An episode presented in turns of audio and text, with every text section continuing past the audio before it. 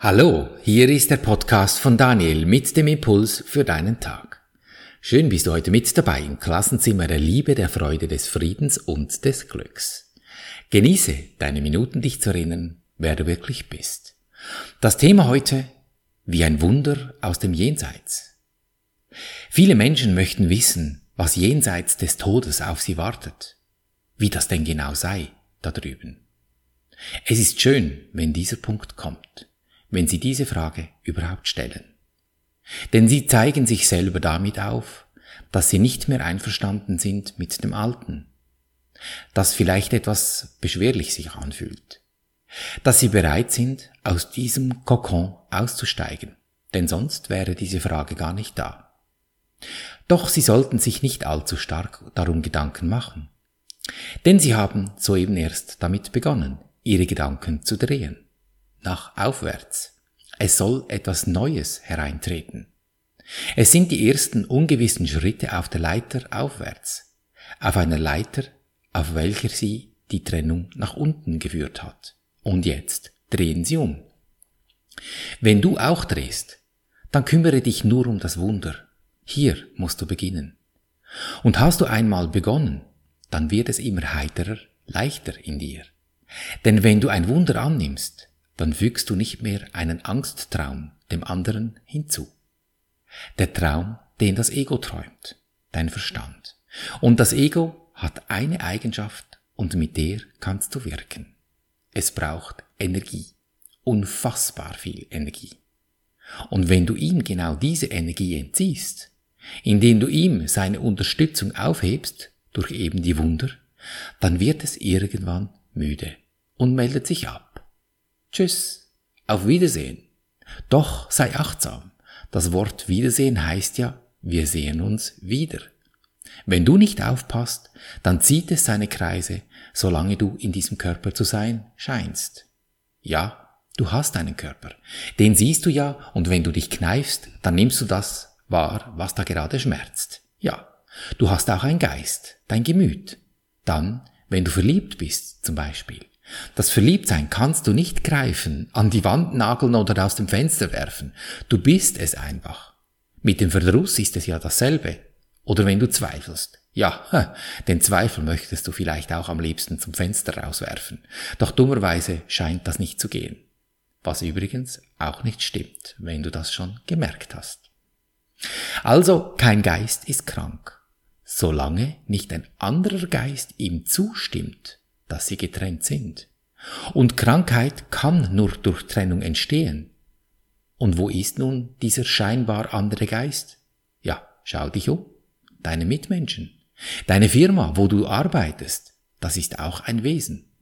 Da siehst du vielleicht ein Firmenschild und dahinter verbirgt sich eine Energie, eine Frequenz. Das ist die, wenn du spürst, wenn du ein Produkt eben dieser Firma kaufst oder vielleicht dort arbeitest wie die Stimmung so ist da. Also reiner Geist, der kann nicht krank sein. Strom ist ja auch eine Energie und den kannst du weder zerschneiden noch krank sehen. Du kannst ihn aufspalten, rumtransformieren, die Spannung ändern und so. Doch Strom ist Strom, die reine Energie, sie ist einfach da. Und wenn sich nun Trennung, Spaltung einschleicht in diese Geister da um dich und sich zwei Geister treffen, ist es ihr gemeinsame Entscheidung, krank zu sein. Der andere kommt vielleicht zu dir und lädt seinen Ärger wie bei einer psychischen Mülltonne bei dir ab. Wenn du jedoch dieses Einverständnis verweigerst und diese Rolle, dass da Krankheit zu sehen wäre, nicht akzeptierst, dann kann der andere Geist, ohne dass du ihm dabei hilfst, dass er sich getrennt wahrnehmen würde, also dass er krank ist, dass du ihm sagst, du bist böse, wütend oder was auch immer, dann ab diesem Moment kann er seine Schuld, die er fühlt, nicht mehr auf dich projizieren. Du hast ihm die Fläche weggenommen, den Teppich quasi unter den Füßen weggezogen. So wird der Körper von eurer beider Geist von verschiedenen Standpunkten nicht mehr als krank wahrgenommen, sich mit dem Geiste deines Mitmenschen oder eben auch mit der Firma zu vereinen, verhindert die Ursache der Krankheit und wahrgenommener Wirkung. Heilung ist die Wirkung von Geistern, die sich verbinden, wie Krankheit von Geistern kommt, die sich trennen. Das ist eben dann, wenn du die Leiter der Trennung heruntergestiegen bist und jetzt eben umdrehst, nach oben.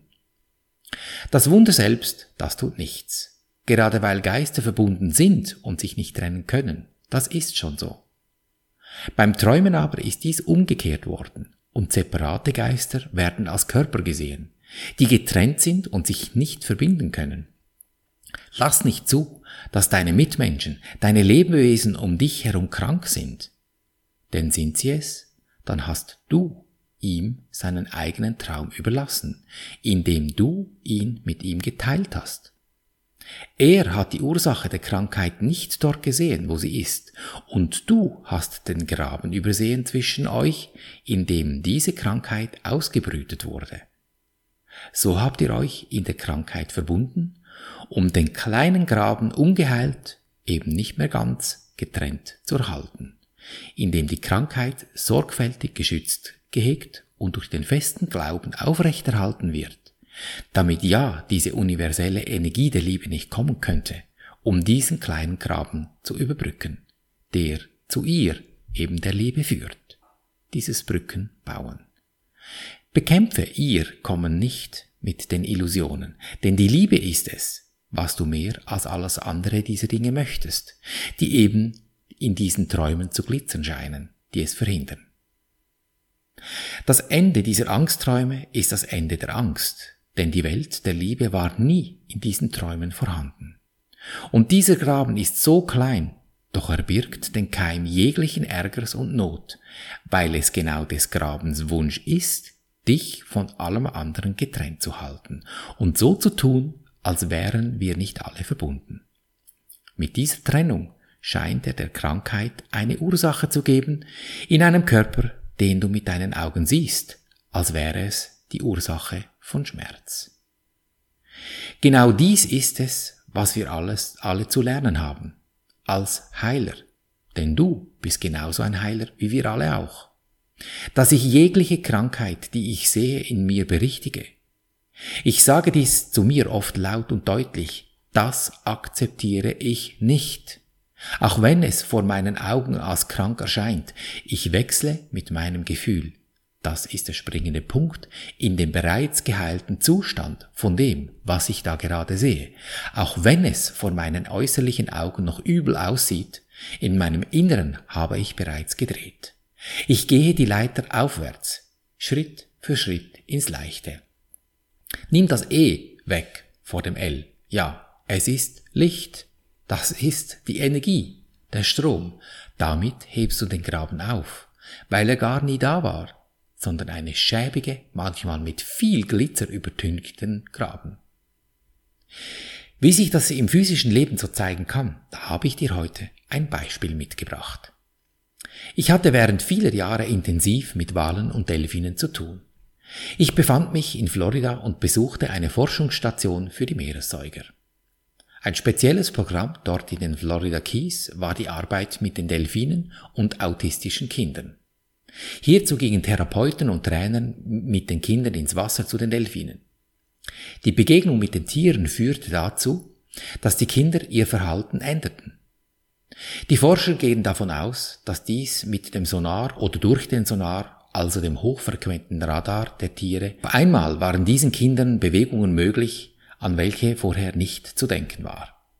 Die Kinder reisten jeweils mit ihren ganzen Familientross an.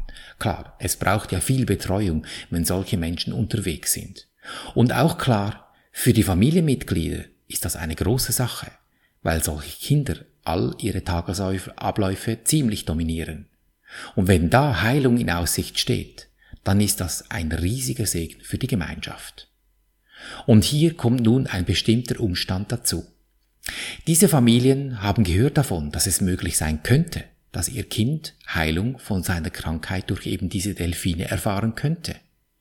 Denn bei Kindern vor ihnen ist es bereits gelungen. So genau wissen sie es nicht, doch es könnte ja sein. Und genau diese Haltung ist es, die alles ändern kann. Dass sie sich etwas Neuem öffnen, was ihr Verstand noch nicht kennt, aus ihrem Kokon ausbrechen. Und dieser Kokon der hat es schon in sich. Denn der Körper ihres Kindes zeigt ihnen ja seit Jahren, wie der Zustand ist. Autistisch. Und weil die Familien diese Krankheit akzeptiert haben, ja zwangsläufig mussten und in sich dabei nicht laufend berichtigt hatten, wird die Krankheit sichtbar bleiben. Und jetzt bitte nicht hingehen und die Schuld auf die Familien schieben, dass nur weil sie nicht daran glauben, dass sich da etwas ändern könnte, dass deswegen ihr Kind nicht geheilt würde. Nein, das ist nicht der Punkt. Der Punkt ist der, wenn die Familienmitglieder in sich diese Krankheit nicht akzeptieren, dann schaffen sie die Grundlage, dass sie diese Sicht auf diese Krankheit in sich heil sehen. In ihnen wendet es. Klingt nach etwas Mindfuck. Ja, und ist es in gewisser Weise auch. Doch auf der negativen Seite ist es ja dasselbe. Wenn sie also drehen, dann gehen sie in sich diese Leiter hoch.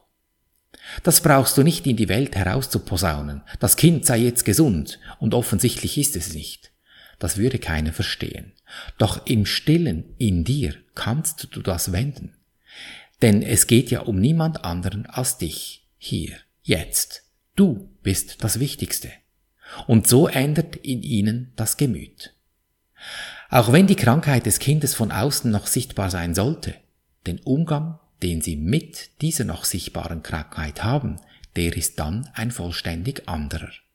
Denn sie sind kräftig in sich und sie wachsen in sich genau daran, da diese Leiter hoch. Dass dies eine unfassbar intensive Haltung erfordert, das muss ich hier sicher nicht erklären. Die befinden sich gerade an der Universität der Künste, wie man Ängste auflöst. Höchste Schule, und vor dieser Inspiration solcher Menschen habe ich große Achtung. Und es ist oft richtig viel geschehen da in diesem Wasser mit den Tieren und den Kindern. Manche Kinder haben plötzliche Reaktionen gezeigt, welche vorher komplett verschlossen waren.